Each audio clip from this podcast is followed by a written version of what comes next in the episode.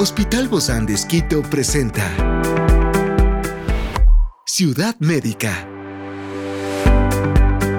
Un podcast de salud pensado en ti y toda tu familia. Hoy tenemos a una experta para hablarnos sobre las enfermedades respiratorias crónicas. Se trata de la doctora Claudia Moreno Díaz, neumóloga del Hospital Bozán de Esquito, y hoy está aquí, en este encuentro de Ciudad Médica.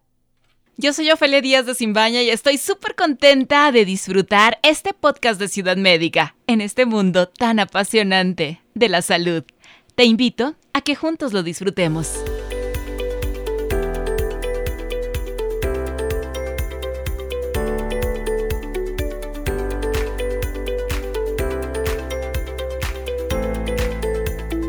Las enfermedades respiratorias crónicas afectan a millones de vidas en todo el mundo, van más allá de ser simplemente dolencias. Son entidades complejas que impactan profundamente la calidad de vida de quienes la padecen. Desde la lucha constante por el aliento hasta los desafiantes diagnósticos y las estrategias de manejo, cada una de estas enfermedades respiratorias crónicas presenta una narrativa única en la vida de cada uno de los pacientes. El asma, con sus ataques impredecibles que constriñen los bronquios y dificultan la respiración, a menudo se encuentra en el centro de esta trama. Su diagnóstico y manejo, en constante evolución, requieren una comprensión profunda de los factores desencadenantes y un enfoque personalizado para cada individuo. Por otro lado, la EPOC, un término que abarca la bronquitis crónica y el enfisema, se erige como una entidad desafiante con síntomas que progresan gradualmente y limitan la capacidad respiratoria. Mientras tanto, la fibrosis pulmonar es una condición caracterizada por la cicatrización progresiva del tejido pulmonar. Plantea una batalla contra la capacidad de los pulmones para funcionar correctamente. Por eso, en este laberinto de enfermedades respiratorias crónicas, el diagnóstico preciso emerge como una piedra angular desde las pruebas de función pulmonar hasta imágenes médicas avanzadas. La identificación temprana y precisa de estas afecciones es fundamental para brindar el tratamiento más efectivo. ¿Cómo estos factores de, riesgo comunes asociados con el desarrollo del asma, de la EPOC, de la fibrosis pulmonar, son factores para distinguir estas enfermedades? ¿Cuáles son estos, estos factores comunes que nos hacen distinguirla? Entonces, eh, como estamos hablando acerca de tres enfermedades un poco más comunes, eh, en el caso del el asma, tiene mucho que ver el ambiente donde se encuentra el paciente. Entonces, si es un paciente con un asma alérgico, em, nosotros nos apoyamos mucho en el alergólogo para que identifique a qué es alérgico el paciente. Y de hecho, hay muchos pacientes que solo el cambio de la estación de verano a invierno o al revés, de invierno a verano, empeoran. Entonces ah, son cosas que a veces no se puede controlar, pero sí puede, podemos educar, que es distinto, educar al paciente que ya viene verano y sabemos que en verano empeora. Ese paciente hay que estar un poco más atentos para poder utilizar mejor los fármacos. Entonces, en el caso del asma es eh, los factores que pueden desencadenar o que pueden empeorar el asma es el ambiente. En el caso del EPOC es obviamente el tabaco, y de lo que estoy hablando no es, por favor, y, eso que, quede claro, no estoy hablando solo del tabaco como tal, sino estoy hablando de todo el consumo, incluyendo el famoso vaping, que es terrible, y, sería también una buena eh, conversación para la próxima acerca del vaping, porque el vaping, eh, aquí haciendo un paréntesis, eh, una de estas em, sachet, digamos así, del vaping representa a 30 cigarros cosa que la gente no lo que regularmente Exactamente. y no es que no tienen nicotina, tienen. Todos tienen nicotina. Ese es para otro tema. Exactamente. y así nos vamos a quedar hablando mucho del vaping. Experiencias excepcionales son el motor que nos anima a trabajar por la salud integral de nuestros pacientes. Expresamos el amor de Dios para dar prioridad a la vida por sobre todas las cosas. Seguimos con nuestro compromiso, la seguridad del paciente. Hospital Bozán de a la gloria de Dios y al servicio del Ecuador.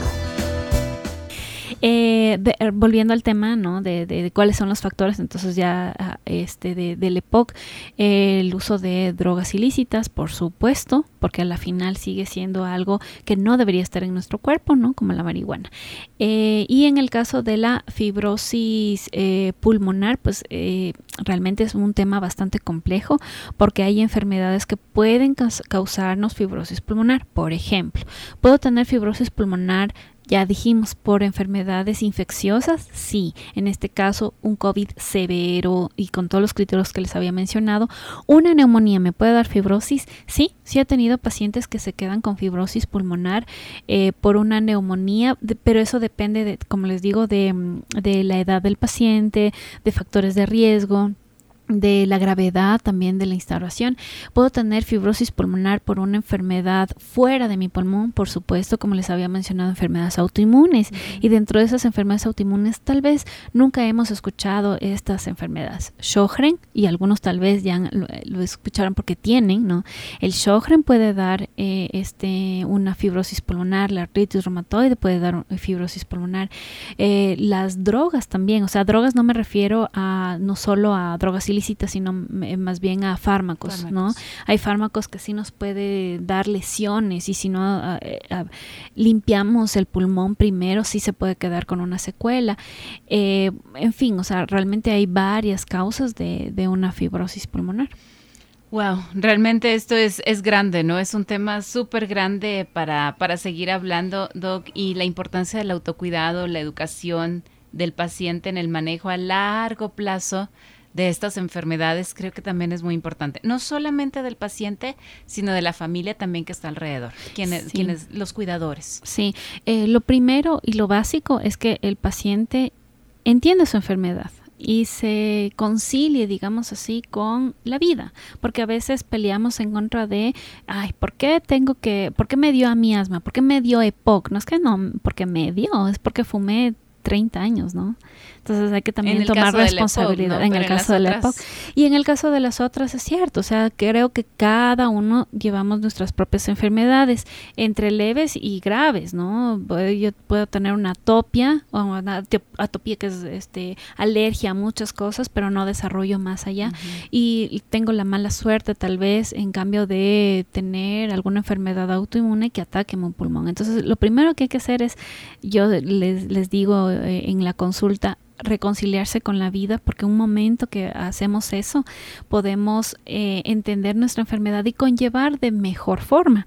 Eh, primero, segundo, em, también no abandonar el medicamento porque hay pacientes asmáticos y eso les pasa mucho a los jóvenes, porque los jóvenes creen que por ser jóvenes soy sano y no, el asma es una enfermedad crónica que me va a acompañar por mucho tiempo, que la tengo que saber llevar.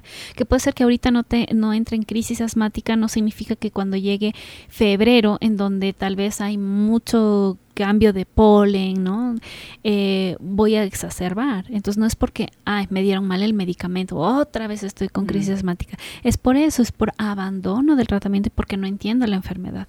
Y también, tercero, eh, importante en, en, en, otro tipo de enfermedades, por ejemplo, en la fibrosis pulmonar que estábamos hablando. Ciudad médica. Y también en el EPOC, en el momento en que llegamos a poner oxígeno permanente al paciente, el paciente se niega y eso es muy común en la consulta, que el paciente no quiera. Y he llegado a escuchar que me dicen, es que no me quiero volver dependiente del oxígeno. Como muchos otros casos en otras enfermedades. Pero escucha lo que me dicen, no quiero volverme dependiente del oxígeno. Si es que es así, yo soy dependiente de oxígeno, la planta es dependiente de oxígeno, o sea, si vamos a esa parte, todos los seres humanos somos dependientes de oxígeno si no nos morimos. Mm. Otra cosa es que su pulmón está dañado y que necesitamos una, un flujo extra de oxígeno exactamente.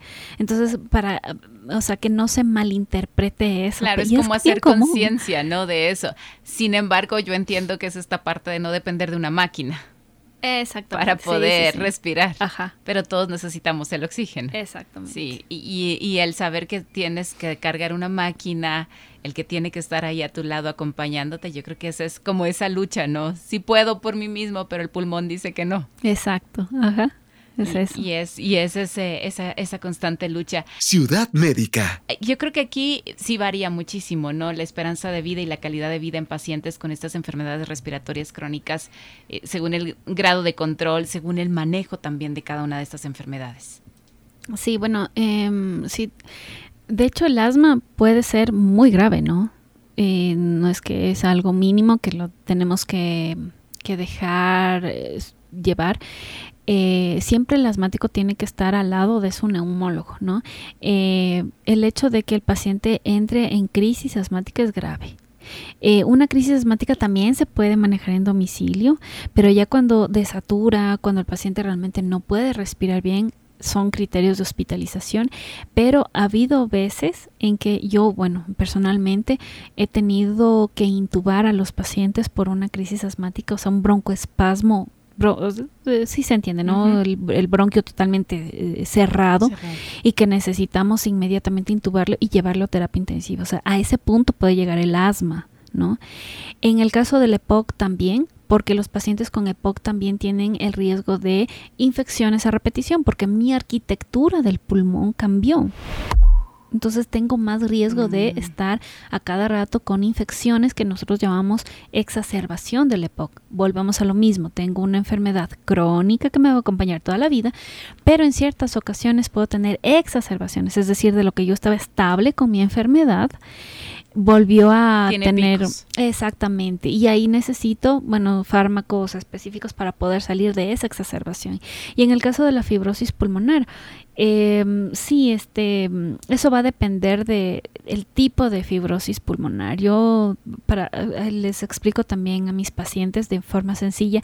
Existen digamos dos tipos de fibrosis pulmonar una más inflamatoria y otra más destructiva. Y eso se ve por tomografía que era el Mm. otro eh, este examen de importancia que les quería mencionar que es un, un- este exámenes que nosotros solicitamos en la consulta.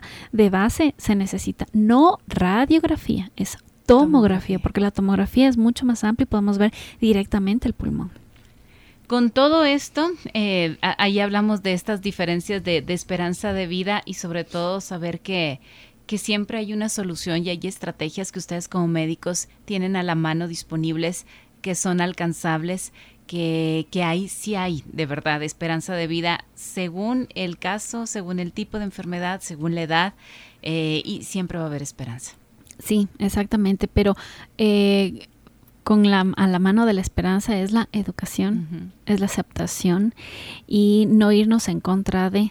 Entonces, eh, no, no dudar del diagnóstico del médico, o sea, porque yo, yo he tenido que eh, decirles en la tomografía, mire, o sea, realmente aquí hay una lesión y a pesar de que los pacientes ven, es como que no creen, porque se sienten sanos, porque se acostumbraron a, su, a sus síntomas, pero su- Normalizaron sus síntomas. Exactamente, pero por supuesto que el, el tener una enfermedad controlada puede hacer que eh, el paciente pueda regresar a su estilo de vida normal, ¿no? De trabajar, eh, viajar, pero simplemente lo que hay que hacer es educar y em, entender la enfermedad Ciudad Médica. para poder llegar a, a eso que estábamos conversando. Claro, sobre todo para tener esa esperanza. Y de eso se trata, ¿no? De, de educarnos. Por eso hacemos estos programas como Ciudad Médica, de la mano del Hospital Bos Andes y de la radio HCJB, porque nos ayudan para orientarnos, nos ayudan para ver de una manera mucho más clara, más completa, un panorama mucho más amplio de lo que son cada una de las enfermedades. Muchísimas